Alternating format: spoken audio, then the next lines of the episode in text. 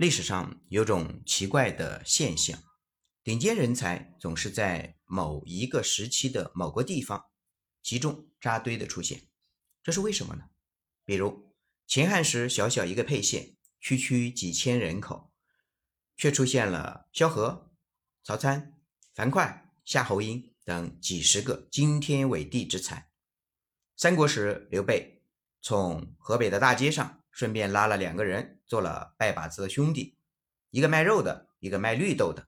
结果好巧不巧，这两个人都是隐藏于闹市中的人中龙凤啊，是那个时代数一数二的顶级武将。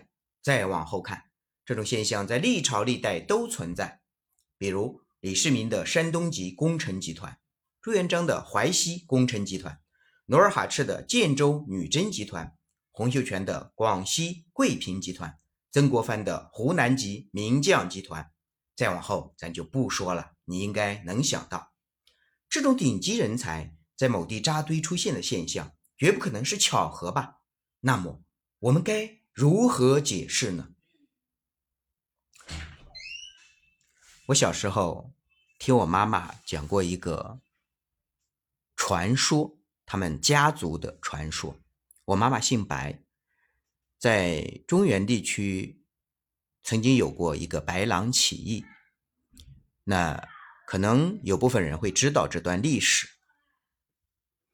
据说在白氏的祖坟地里面有一个白氏的一个分支，然后呢，这个坟占了非常上好的风水。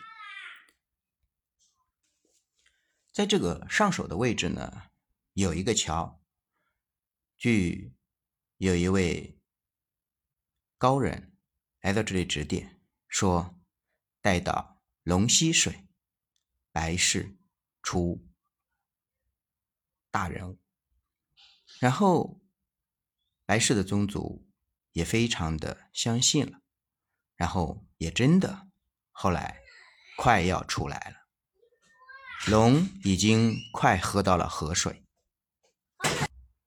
也就在这时候，然后据说从南方来了一位域外高人，那这个人他就是要到中原破坏中原的王气，然后呢，就在这个龙头的位置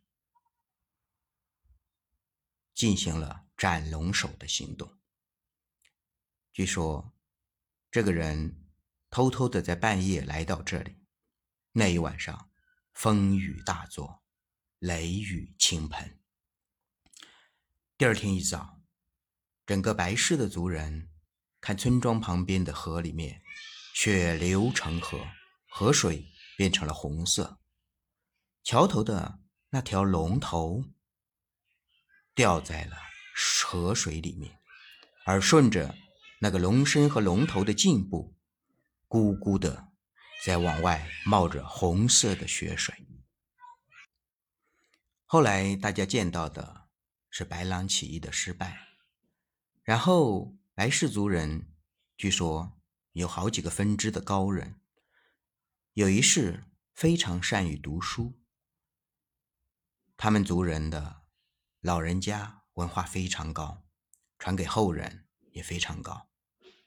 有人，但是他们在白狼起义失败后，这一族人都寂寂无名。很多人因为文化而成为了算命的先生。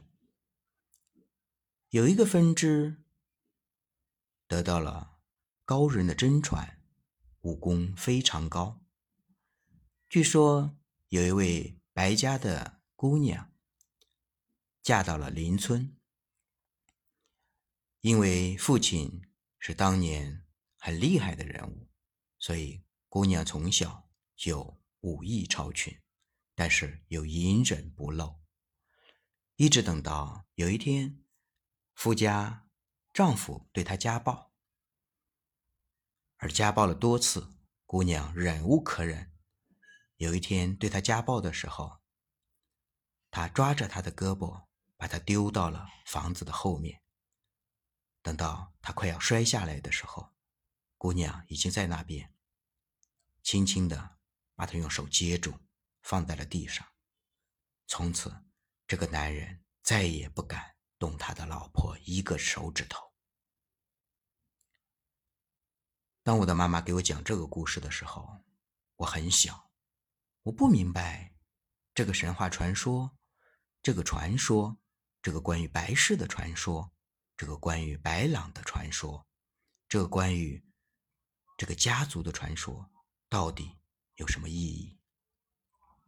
因为那时候，整个我上学的时代，我都认为是金子到哪里都发光的。应该我们很多人都认可这句话，但是直到有一天我明白了，是的。为什么那些文化很好的人，能够上知天文下知地理、能掐会算的人，最后也只能沦落为算命先生呢？而不是刘伯温呢？而不是诸葛亮呢？那些武艺超群，把自己的女儿都能训练的武功超强的人，为什么不能成为武将呢？为什么不能成为曹参、樊哙呢？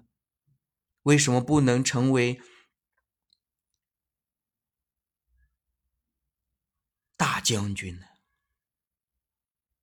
事实上，人才从来都不是一种稀缺的资源，在我们每个人的身边都隐藏着。许许多多被埋没的人才啊！有个统计结果表明，随随便便拉出来一千个人，就能集齐各类优秀人才，更何况是一个县城。那么，为什么大部分人没能干出一番轰轰烈烈的事业？三种原因：没有一个好的出身，没有选对好的平台，没有跟对好的领导。真正顶尖的人才从来都不是选拔出来的，而是历练出来的。阿里巴巴的十八罗汉，腾讯的五虎上将，如果不是当初的机缘与巧合走到了二马身边，那么很有可能早已泯然众人，就在我们身边。我们每个人都无法选择自己的出身和阶级，因为这是命，所以我们要相信命。但是我们可以改运，这就是信命。改运，我们唯一可以改变命运的方式，就是跟对的人在一起闯，选择对的平台一起拼，然后才有可能施展自己的才华，实现自己的抱负，创造惊天伟地的事业。与之相反的，自负、自大、自私、滑头、老好人，没有担当和责任感，没有初心和使命。最终一无所成，泯然众人矣。当明白很多故事的时候，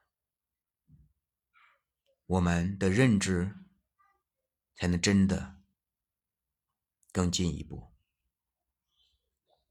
那是我妈妈很小时给我讲的故事。